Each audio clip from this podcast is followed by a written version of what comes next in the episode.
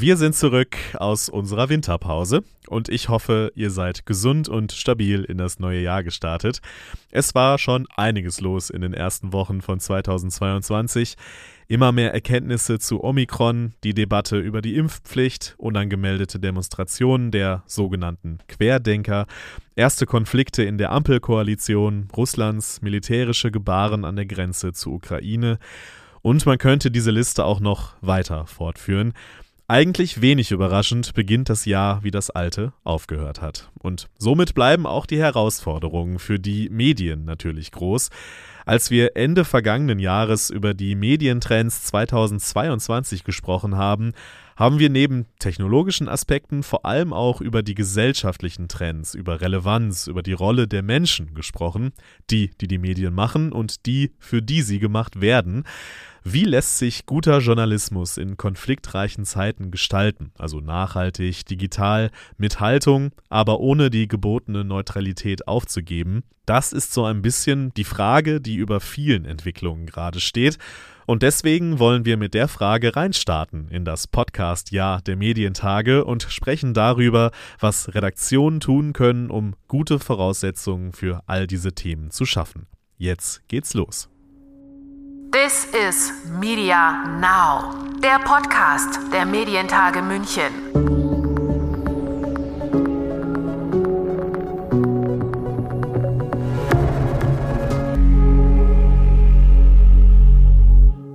Mein Name ist Lukas Schöne und ich begrüße euch zur ersten Folge 2022. In der letzten Folge vor der Winterpause hatten wir ja über die Medientrends für dieses Jahr gesprochen und da unter anderem festgestellt, dass vor allem die Berichterstattung über die Klimakrise immer wichtiger werden wird, immer entscheidender werden wird, gerade auch wenn die Pandemie nicht mehr so viel Aufmerksamkeit auf sich zieht wie gerade, was wir ja alle inständig hoffen. Wie umgehen mit den riesigen Datenmengen, mit immer neuen wissenschaftlichen Erkenntnissen und wie vor allem auch mit Menschen, die den menschengemachten Klimawandel entgegen allen Fakten leugnen. Katrin Hartmann beschäftigt sich als Autorin und Journalistin schon länger mit den Auswirkungen der Klimakrise ich finde es ehrlich gesagt immer so ein bisschen schwierig, so pauschal zu sagen, was Medien machen sollen. Denn Medien arbeiten ja natürlich auch in einem, in, in einem bestimmten Umfeld und es sind nicht alle Medien gleich. Also ähm, das, das darf man ja nicht vergessen. Und ich denke, dass es all das ja schon gibt. Es gibt diesen kleinteiligen Empfehlungen, was man im Privaten machen kann, ja schon sehr, sehr lange. Es gibt genauso aber auch die, die katastrophistische Berichterstattung. Es gibt daneben auch die Analysen. Also ich denke, es ist alles schon da. Aber ähm, was ich wichtig fände, was Medien betrifft, ist, dass einfach mehr Reportagen möglich sind. Denn man wird Dinge ja nur erfahren, wenn man eine bestimmte Zeit an einem Ort ist.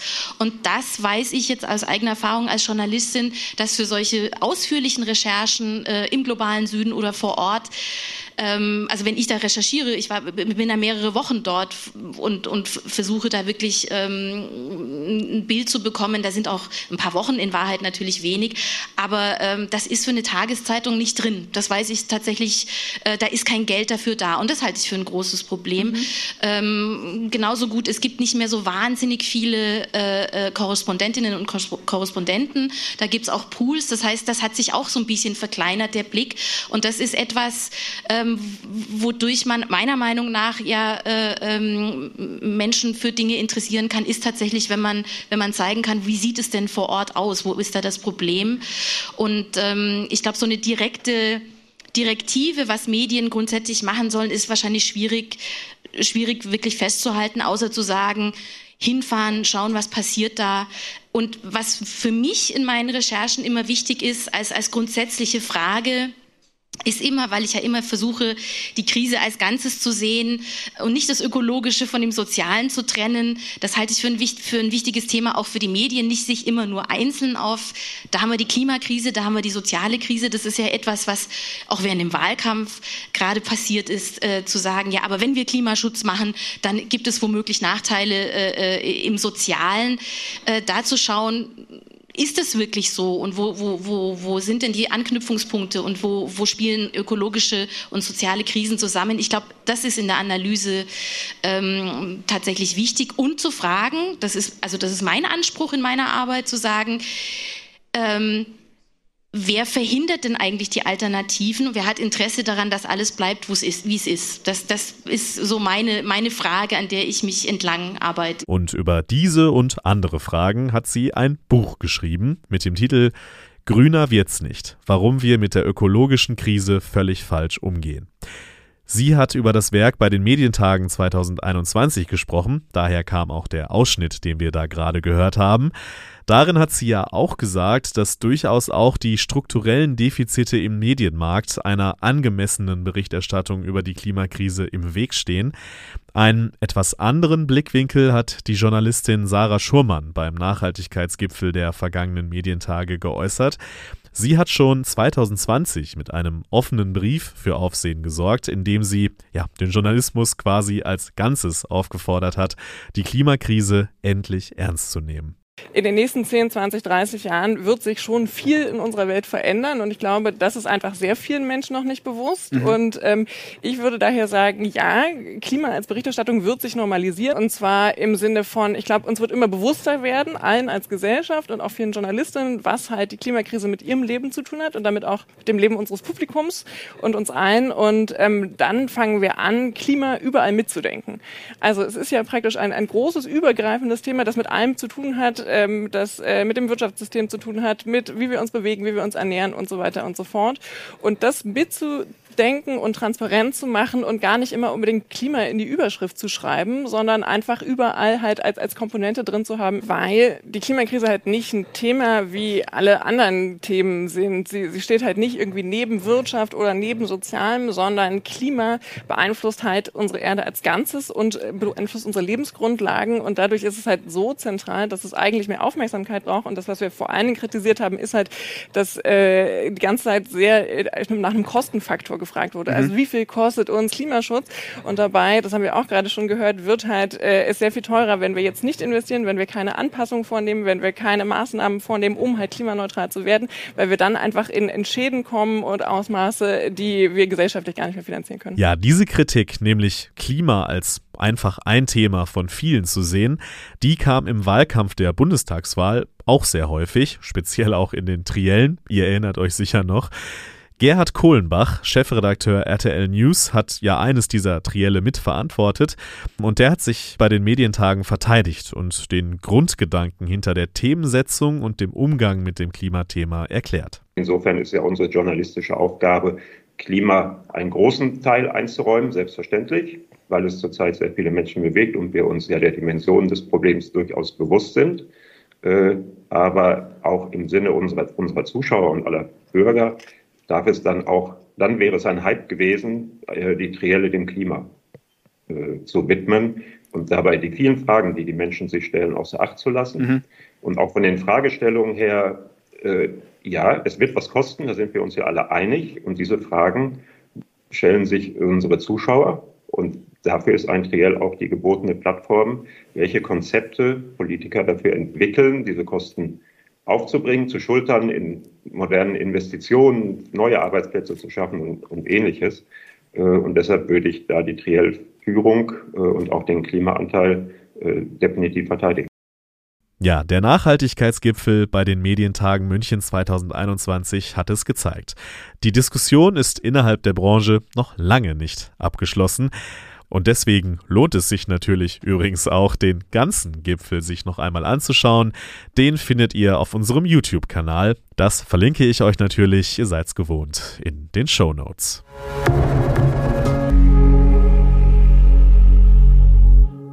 Wenn wir über Nachhaltigkeit sprechen, dann wird das ja oft landläufig erstmal so ökologisch verstanden.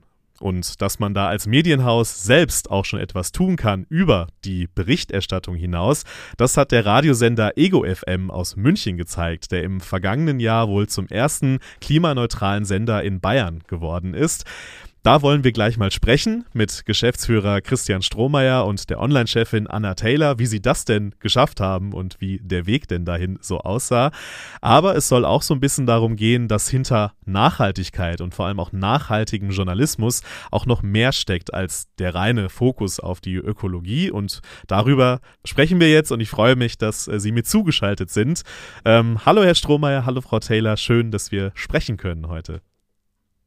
Hallo. Hallo. Danke für die Dank. Einladung. Ja, vielen Dank für die Einladung. Das ist auch für mich neu. Also die äh, Zuhörerinnen und Zuhörer sehen es ja nicht. Sie sitzen tatsächlich nebeneinander in einem Zoom-Fenster. Das, äh, das freut mich besonders. Dass vielleicht entsteht eine bessere Gesprächsdynamik, als wenn wir alle drei nur so in unseren Fenstern hier sitzen würden bei der Podcastaufnahme. Ich meine, ihr seht das nicht, liebe, liebe Zuhörer, aber wir versuchen das und das wird bestimmt ganz gut. Starten wir doch mal mit äh, der grundsätzlichen Frage. Ähm, was verstehen Sie denn bei Ego FM unter nachhaltigem Journalismus? Ich habe ja schon ein bisschen gespoilert. Mehr als nur Ökolo Ökologie. Äh, wenn Sie das mal so zusammenfassen, vielleicht. Herr Strohmeier. Also Ego hat als eines der ersten Medienunternehmen in Deutschland einen nachhaltigen Weg eingeschlagen und dazu gehört natürlich die Frage, wie wirkt sich das auf unsere journalistische Arbeit aus? Das ist ganz klar. Neben äh, unserer Leidenschaft für Musik ähm, spielen bei uns einfach Toleranz und Vielfalt eine ganz wichtige Rolle. Wir achten auf Authentizität, auf Gleichberechtigung und über, auf einen respektvollen Umgang, egal mit wem. Und diese Werte fließen schon mal in unsere journalistische Arbeit ein. Darüber hinaus wollen wir nicht nur berichten, sondern auch lösungs- und zukunftsorientiert wirken mit dem, was wir sagen oder schreiben. Und insofern orientieren wir uns am Ansatz des konstruktiven Journalismus. Und als letzter Punkt ähm, haben wir uns gedacht, in Zeiten von Hate Speech, Fake News und Alternative Facts ist es als Medienunternehmen wirklich wichtig, Verantwortung zu übernehmen und sich ganz klar zu bekennen, denn die Menschen wollen nicht manipuliert werden, sie wollen unterhalten und informiert werden. Und das ist uns auch ein ganz wichtiger Aspekt in dem Zusammenhang nachhaltiger Journalismus. Frau Taylor, wollen Sie, wollen Sie ergänzen? ja, ähm, nee, ich würde noch mhm. sagen, ähm, dass es ja nicht nur auch um unsere Themenauswahl mhm. geht, die ja sehr ähm, priorisiert auf Nachhaltigkeit ist. Es geht auch um unsere Haltungsbedingungen, sage ich mal, von, von uns Mitarbeitenden, dass ähm, wir eben, also dass wir eben nicht ausgebeutet werden, dass die Arbeitsbedingungen stimmen, dass hier tatsächlich auch Raum für ähm, mentale Gesundheit und sowas ist, dass darauf geachtet wird. Das ist ja nicht immer der Fall. Und das ist auch ein Teil unserer Gemeinwohlökonomie, dass wir das da ausgearbeitet haben. Ich glaube auch ein wichtiger Teil, wenn man äh, die Werte, die man nach außen vertritt, auch nach innen halt einfach lebt. Äh, das äh, steigerte einfach die Glaubwürdigkeit. Es gibt ja dann, oder man ist ja auch gerät schnell so ein bisschen in den Verdacht, so Greenwashing zu betreiben. Äh, das, das gilt für Marken, Marketing, aber natürlich auch für, für Medienmarken. Deswegen umso wichtiger auch nach innen, glaube ich, diese, diese Werte äh, zu vertreten. Das ist, glaube ich, ein sehr wichtiger Punkt, den Sie da ansprechen. Aber, ähm, Herr Strohmeier, Sie haben ja auch vorhin schon ähm, angedeutet, dass Sie bei diesem Gedanken auf jeden Fall auch die Hörerinnen und Hörer in den Mittelpunkt stellen. Ähm, kann man sagen, dass Sie es ja den Hörerinnen und Hörern quasi ermöglichen wollen, einen ja, verantwortungsbewussten bewussten Medienkonsum auch ähm, zu machen. Also alle achten darauf, dass sie, weiß ich nicht, bio oder regional kaufen, dass, dass sie nachhaltige Klamotten kaufen. Ähm, bei Medienkonsum ist es da, sind wir da noch nicht so weit, oder wie würden Sie das einschätzen? Das würde ich genauso einschätzen. Als wir begonnen haben und uns mal umgesehen haben in der Medienbranche, haben wir festgestellt, dass es ganz wenige Medienunternehmen gibt, die einen nachhaltigen Weg einschlagen. Und deswegen haben wir gesagt, naja, wenn es wenige gibt, dann ist das eine gute Richtung für uns. Und haben dann auch gleich so intern den, ähm, den ähm, Arbeitsbegriff Bioradiosender mhm. gewählt. Der ist uns auch nicht um die Ohren geflogen, glücklicherweise. Der ist natürlich wirklich nur ein mhm. Arbeitsbegriff. Wir wollen kein Bioradiosender sein. Oder wir wollen schon ein Bioradiosender sein, aber wir wollen nicht äh, ständig so auftreten. Aber uns war das wirklich wichtig, diesen Weg zu gehen, einfach auch, weil wir glauben, dass die gesamte Gesellschaft sich an der Stelle ändern kann und auch darf und ähm, nicht nur der Nahrungsmittelbereich oder der Energiebereich, sondern eben auch der Medienbereich und auch und gerade, weil der Medienbereich einfach, wie mir scheint, eine ganz besondere Verantwortung trägt als vierte Kraft im, in der Demokratie. Das kann man, äh, glaube ich, auf jeden Fall so sagen. Sie haben, Herr Strohmeier, gerade gesagt, die vierte Gewalt im Staat, die Verantwortung, die man als Journalisten hat. Allerdings stehen Sie natürlich gerade auch als Geschäftsführer ähm, in der Verantwortung, bei einem privaten Medienunternehmen auch Geld zu verdienen und äh, den Laden am Laufen zu halten, sozusagen. Äh, wie kann man denn auch so nachhaltige Ansätze auf das Werbegeschäft, äh, von dem Sie ja leben, übertragen? Weil oft heißt es ja, ja, das ist ja ganz schön und gut, wenn wir darüber reden, aber irgendwie muss ja auch das Geld reinkommen und da wird es dann oft schwierig. Äh, wie gehen Sie das denn an? Ja, wir haben festgestellt, dass nicht nur unsere HörerInnen sich für unseren nachhaltigen Ansatz und auch die Branche dankenswerterweise interessieren, sondern eben auch ähm, unsere Werbekunden. Und zwar bestehende Werbekunden, aber eben auch neue Werbekunden. Inzwischen ist Nachhaltigkeit ein Trend, der viele Unternehmensgründungen ähm, sozusagen ausgelöst hat, beziehungsweise auch viele neue Produkte auf den Markt gekommen sind und kommen, die der nachhaltigen Branche zuzuordnen sind. Ja.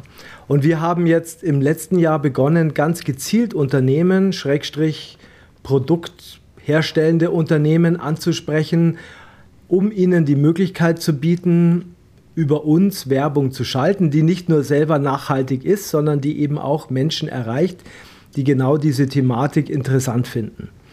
Und ähm, ich war selber überrascht, wie gut es funktioniert hat. Also auch gerade bei der Neukundenakquise war das ein sehr, sehr guter, ein sehr, sehr gutes Thema, um eben neue anzusprechen, aber eben auch bestehenden Kunden neue Möglichkeiten zu geben, nämlich nachhaltig, also nachhaltige Werbung schalten zu können, war ein wichtiges Thema. Und wir haben in 2020 bereits die, äh, das Volumen unserer Werbeeinnahmen aus dem nachhaltigen Bereich verdoppeln können und in 2021 sogar verdreifachen können. Also das ist ein handfester wirtschaftlicher Vorteil, der daraus entstanden ist. Und wenn ich ehrlich bin, habe ich darauf, darauf auch abgezielt mit dieser Thematik, weil mir bewusst war, ähm, äh, Nachhaltigkeit ist jetzt nicht mehr nur allein so ein Hippie-Scheiß, ja, sondern Nachhaltigkeit ist äh, inmitten der Gesellschaft angekommen und ähm, über, also man kann sozusagen mit der Thematik wirklich wirtschaften und eben mit nachhaltigen Unternehmen gemeinsam wirtschaften. Das ist auch das, was wir wollen. Ich glaube, die Zahlen, die Sie ja auch genannt haben, äh, dass man es äh, sogar verdreifachen kann, weisen da ja auch schon in eine, eine Richtung, dass es halt, ja, das nicht nur ein Halbthema ist, über das man irgendwie gerne spricht, sondern es auch wirklich sich dann niederschlägt in den Zahlen und man auch, ja, wirtschaften kann damit. Ich glaube, dass es äh, durchaus eine mutmachende ähm, Aussage ist. Wenn wir vielleicht einen Schritt zurückgehen, wir haben ja natürlich jetzt schon ein paar Mal gehört oder ich habe auch in der Einleitung gesagt, dass Sie ein junger Sender sind bei Ego FM. Falls Sie jemand nicht kennt, ähm, wenn Sie einmal ganz kurz erzählen, wer ist eigentlich Ego FM? Was ist Ihre Zielgruppe? Was sind Sie für ein Sender? Vielleicht auch Frau Taylor gerne. ja, ähm, also wir haben unsere Zielgruppe jetzt eigentlich nicht so auf die Merkmale Alter, Geschlecht, was die verdienen. Ähm, einkategorisiert. Wir machen Radio für Leute, die Lust auf was Neues haben, die offen sind für Themen, die auch mal unangenehmer sind, aber dann auch gleichzeitig halt einen Lösungsansatz liefern. Wir machen nicht Radio für Leute, die schon voll in dem Thema drin sind. Ähm, wir wollen die eher auf diesen Prozess, den wir ja selber eigentlich auch, in dem wir uns selber noch befinden, ähm, da wollen wir die mitnehmen und eben die Lust auch darauf steigern, so ähm, auf diese Themen. Und ja, generell auch Leute, die eigentlich keinen Bock auf diese Hot Rotation von anderen Radiosendern haben. Also unser ähm, anderes Merkmal ist ja auch, dass wir eine sehr ähm, fein kuratierte Musikauswahl haben, ne? wo man dann nicht nur bei jedem Song mitsingen kann, sondern eben auch sehr viel entdecken kann. Vielleicht darf ich noch mhm. ergänzen, ähm, wir legen uns eben nicht auf eine Altersgruppe fest, so wie im Radio üblich, sondern eher auf soziale Milieus. Also Ego FM spricht eine moderne, neugierige, weltoffene Zielgruppe an. Das Umfeld unserer Hörer ist sicherlich äh, dem urbanen Umfeld, ähm, also urba ein urbanes Umfeld. Ähm, wir haben sicherlich Menschen, moderne, intellektuelle, Menschen, die Neues ausprobieren wollen, die einen sozialökologischen Lebensstil haben. Und für die Werbekunden ist wirklich interessant, dass unsere HörerInnen Early Adopters sind und Opinion Leaders. Das heißt, sie sind für neue Trends ähm, offen und, und ansprechbar.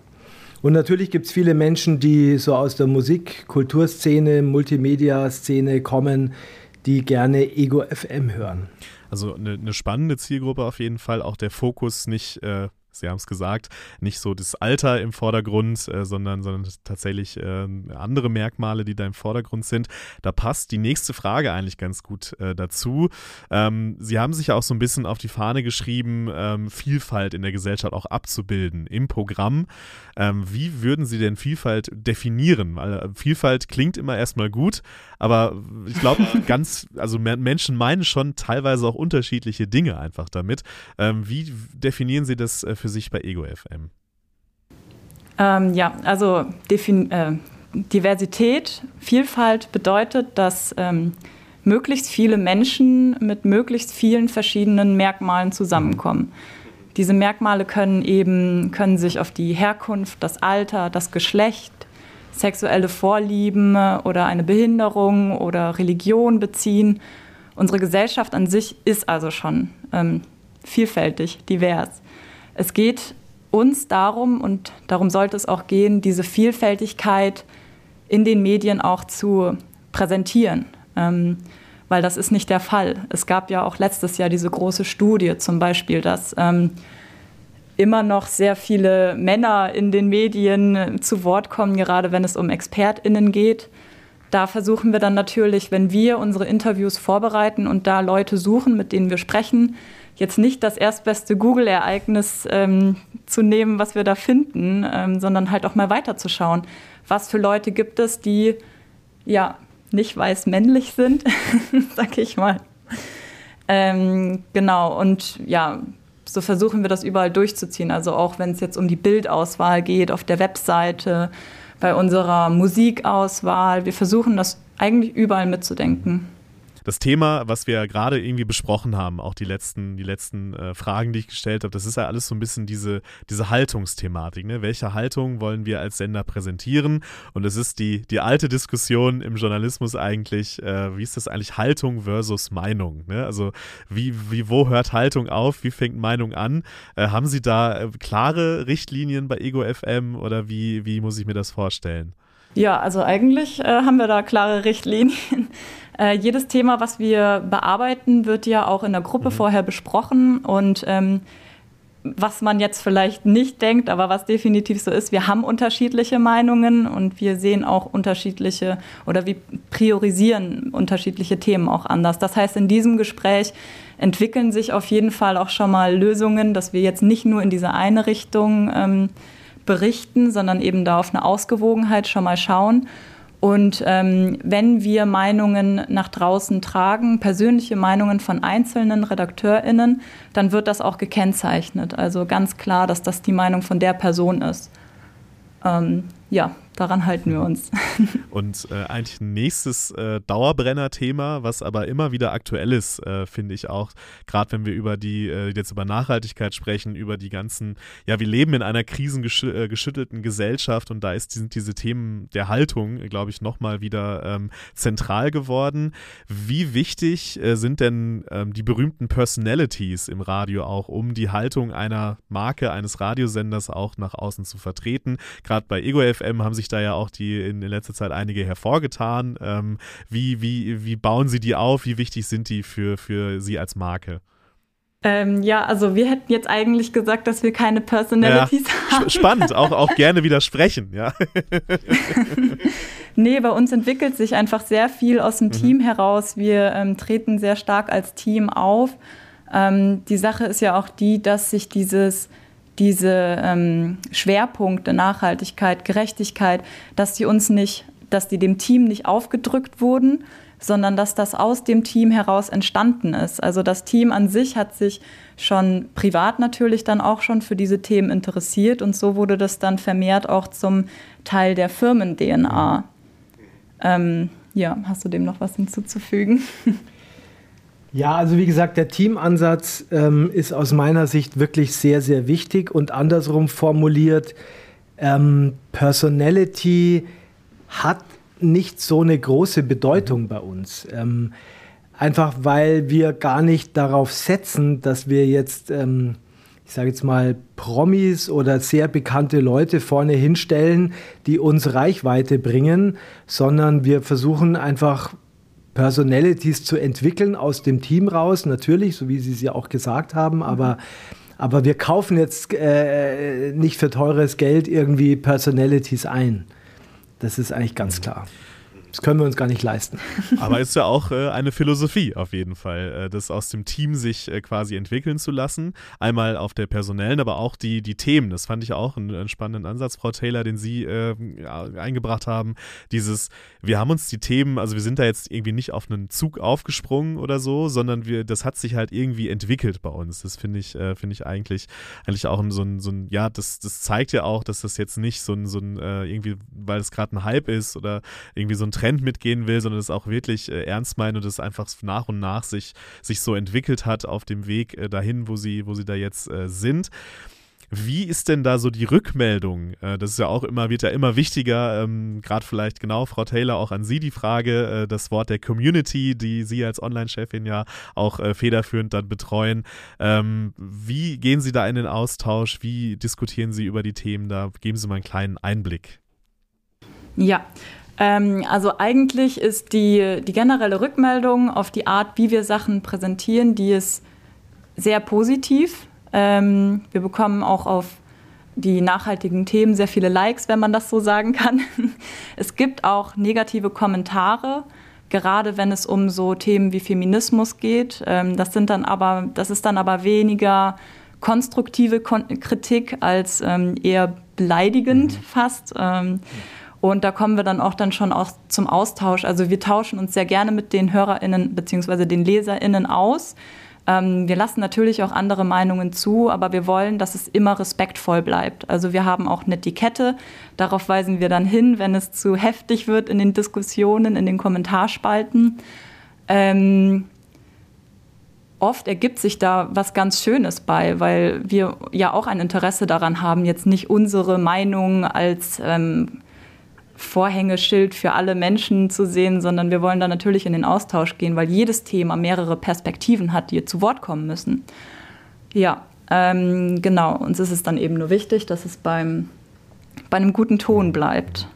Das wäre eben äh, die, die, die Frage gewesen. Ähm, natürlich muss man leider die Frage immer stellen, gerade wenn ein Sender wie Sie, der durchaus Haltung zeigt ähm, und auch bei gewissen Themen, äh, dass da natürlich auch dann die berühmten Hassmeldungen zurückkommen, äh, dass das, ja, ähm, wie, wie gehen Sie damit um in dem Sinne von, Sie sind ja ein relativ kleines Team. Ähm, ich weiß nicht, ob Sie schon mal, also gibt es bei Ihnen so große Shitstorms? Haben Sie das schon mal erleben müssen oder hält sich das in so einem Rahmen, den Sie bearbeiten können, auch in einem kleineren kleineren Team?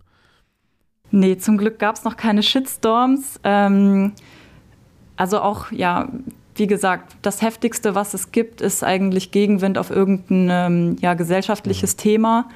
Das hält sich dann meistens, also das ist dann schon für eine Person meistens ein Tag Arbeit. Die muss dann halt die ganze Zeit darauf achten, auch auf den Ton achten, ob da irgendwelche Beleidigungen jetzt fließen. Ähm, das hält sich noch in Grenzen zum Glück. Das, das ist doch auch eine, eine gute und positive Nachricht, dass man es auch äh, im, im Netz und auf Social Media offensichtlich doch möglich ist, äh, noch auch konstruktive Diskussionen, auch wenn man vielleicht mal anderer Meinung ist, äh, zu führen. Ähm, das darf man ja bei allem ähm, Schmutz, der so unterwegs ist, wenn ich das mal so sagen darf, in, dem man so lesen muss, ähm, doch auch noch eine, eine, eine gute Nachricht und sollte man auch nicht vergessen. Ähm, kommen wir doch mal zu dem Thema, ähm, was ich am Anfang schon mal erwähnt habe. Ähm, letztes Jahr ist es ja auch so ein bisschen durch die Fachpresse vor allem ja auch gegangen, äh, dass Ego FM jetzt äh, klimaneutral ist als Sender. Was bedeutet das denn? Was, hat, was heißt das? Zunächst mal äh, glauben wir daran, dass nachhaltige Unternehmen langfristig einfach erfolgreicher wirtschaften können als andere und dabei auch noch etwas Gutes für die Umwelt zu tun, was aus unserer Sicht auch wirklich wichtig ist.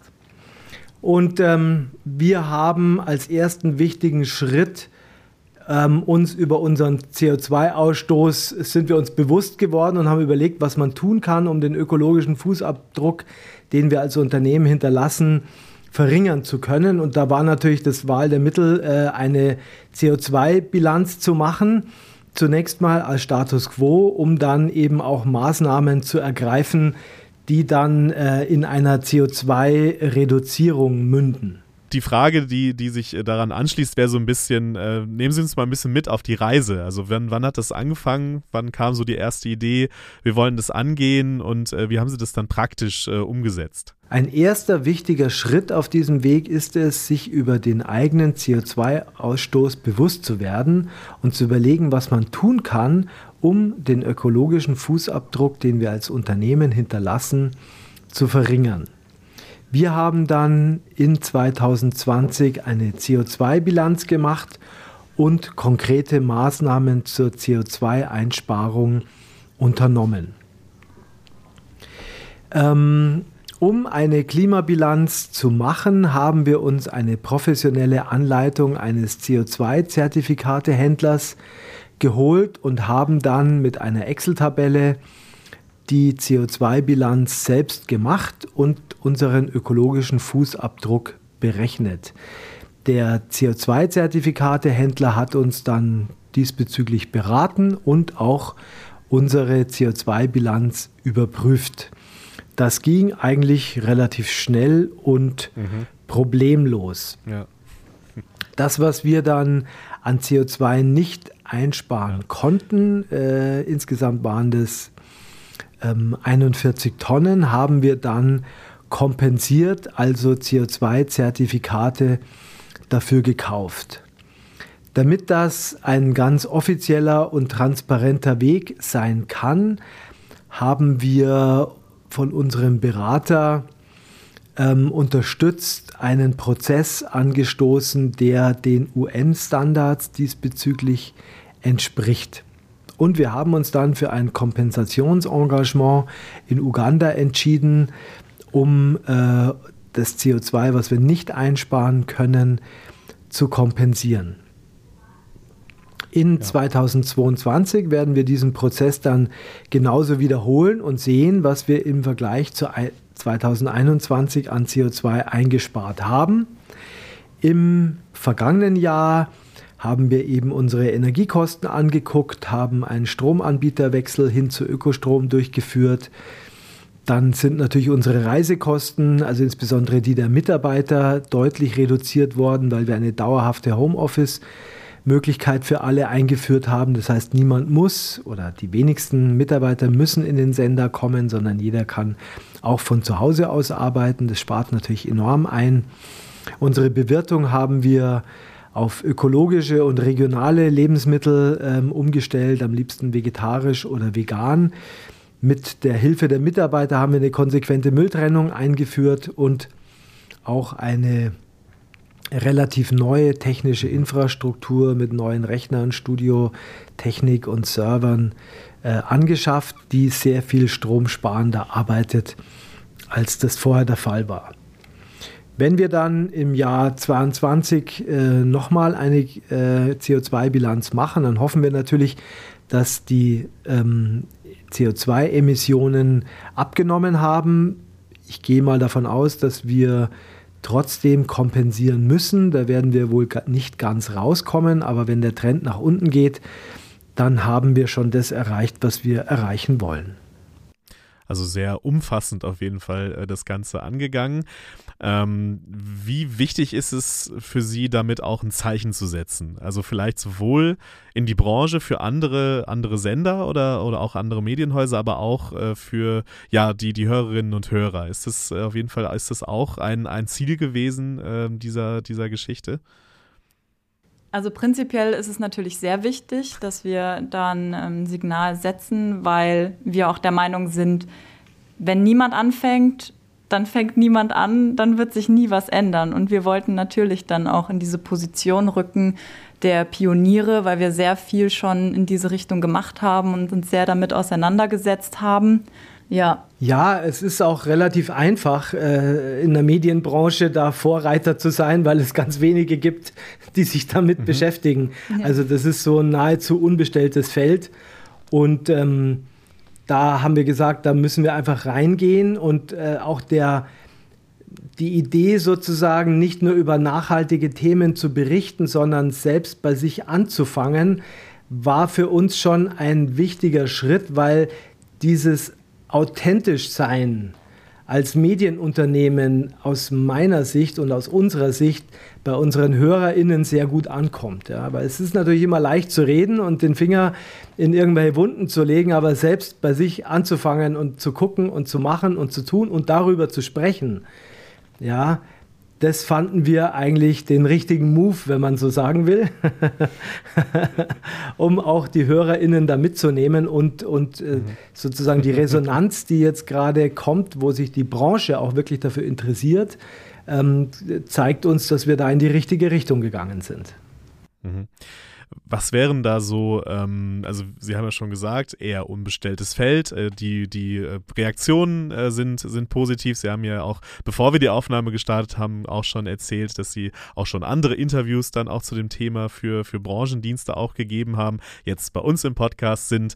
Ähm, da wir ja uns auch an, an, ein Fachpublikum sozusagen richten und wir das als Medientage natürlich auch immer so ein bisschen forcieren wollen, so Branchen- und äh, so redaktions- und senderübergreifende Kooperationen auch bei Themen, äh, bietet sich das Thema Nachhaltigkeit für sowas auch an, dass man da innerhalb der Branche auch einfach vielleicht mal zusammen überlegt, was können wir als Branche insgesamt tun, und bevor jetzt hier jeder Sender oder jedes Verlagshaus für sich selber anfängt, äh, irgendwie sein, sein eigenes Süppchen zu kochen? Also ganz grundsätzlich ähm, haben wir Kontakte zu anderen Medienunternehmen, mhm. die gleichgesinnt sind. Ähm, wir haben auch Kooperationen äh, mit anderen Medienunternehmen, also mit Radiounternehmen, ähm, weil wir glauben, dass man von Austausch an Informationen mehr profitiert als von Wettbewerb. Und ähm, wir haben schon an vielen Stellen vorgeschlagen, hey Leute, es ist nicht so schwierig, wie es aussieht. Und wenn ihr Hilfe braucht, gerne. Also ähm, de, die erste Hürde ist erstmal, dass man sich das traut und auch das machen mhm. möchte. Und dann ist es meist einfacher, als man sich es vorstellt. Und ähm, ich könnte mir vor, schon vorstellen, dass wir an einer Stelle mitwirken, wo es darum geht, vielleicht eine Art Handlungsleitlinie zu entwerfen, wie man vorgehen kann, äh, mit unserer Erfahrung sozusagen in, in Richtung Nachhaltigkeit zu gehen. Ähm, das kann ich mir durchaus vorstellen. Es ist natürlich gut, wenn sozusagen von offizieller Seite da so ein gewisser Rückenwind kommt. Also wenn ähm, andere, vielleicht größere Medienhäuser in eine solche Richtung gehen, wenn Werbe, also wenn Unternehmen, die Werbung kaufen wollen, in eine solche Richtung gehen und natürlich auch, wenn die Politik da den einen oder anderen Pflock einschlägt. Also da kann ich mir gut vorstellen, dass das eine Bewegung in der Branche auslösen kann. Mhm. Also auf jeden Fall, es ist gar nicht so einfach, äh, gar nicht so schwer anzufangen, so rum. Und ähm, auch das Plädoyer durchaus von Ihnen, da auch zusammen zu überlegen, wie wir da als Branche insgesamt äh, vorankommen können, mithilfe der Politik, mithilfe auch von größeren Medienhäusern. Ich glaube, das äh, ist ein Thema, was wir sicherlich äh, nicht das letzte Mal besprochen haben an dieser Stelle. Und äh, schauen wir mal, was da vielleicht auch in diesem Jahr schon äh, vorangehen kann. wir werden das weiter begleiten und weiter ein, ein Auge drauf haben, auf jeden Fall. Ja, Herr Strohmeier, Frau Taylor, das äh, war ein sehr nettes Gespräch mit Ihnen beiden und äh, wir sind schon am Ende hier von unserer kleinen Session im Podcast der Medientage München. Vielen Dank, ich freue mich, dass das geklappt hat und wie gesagt, wir werden sicherlich nicht das letzte Mal über diese Themen gesprochen haben. Und bis dahin wünsche ich Ihnen alles Gute und vor allem natürlich äh, bleiben Sie gesund. Ja. Dankeschön, ebenfalls. Her herzlichen Dank, es hat Spaß gemacht und sowas muss Spaß machen. Das vielleicht nur als, als Schlussrede, also so ein Gerne. Prozess den kann man nicht machen als Zwang, sondern es muss Spaß machen. Und uns allen hat Spaß gemacht und ähm, so muss es gehen. Also mit Spaß an die Sache ran. Vielen Dank für das Gespräch. Dankeschön. Danke.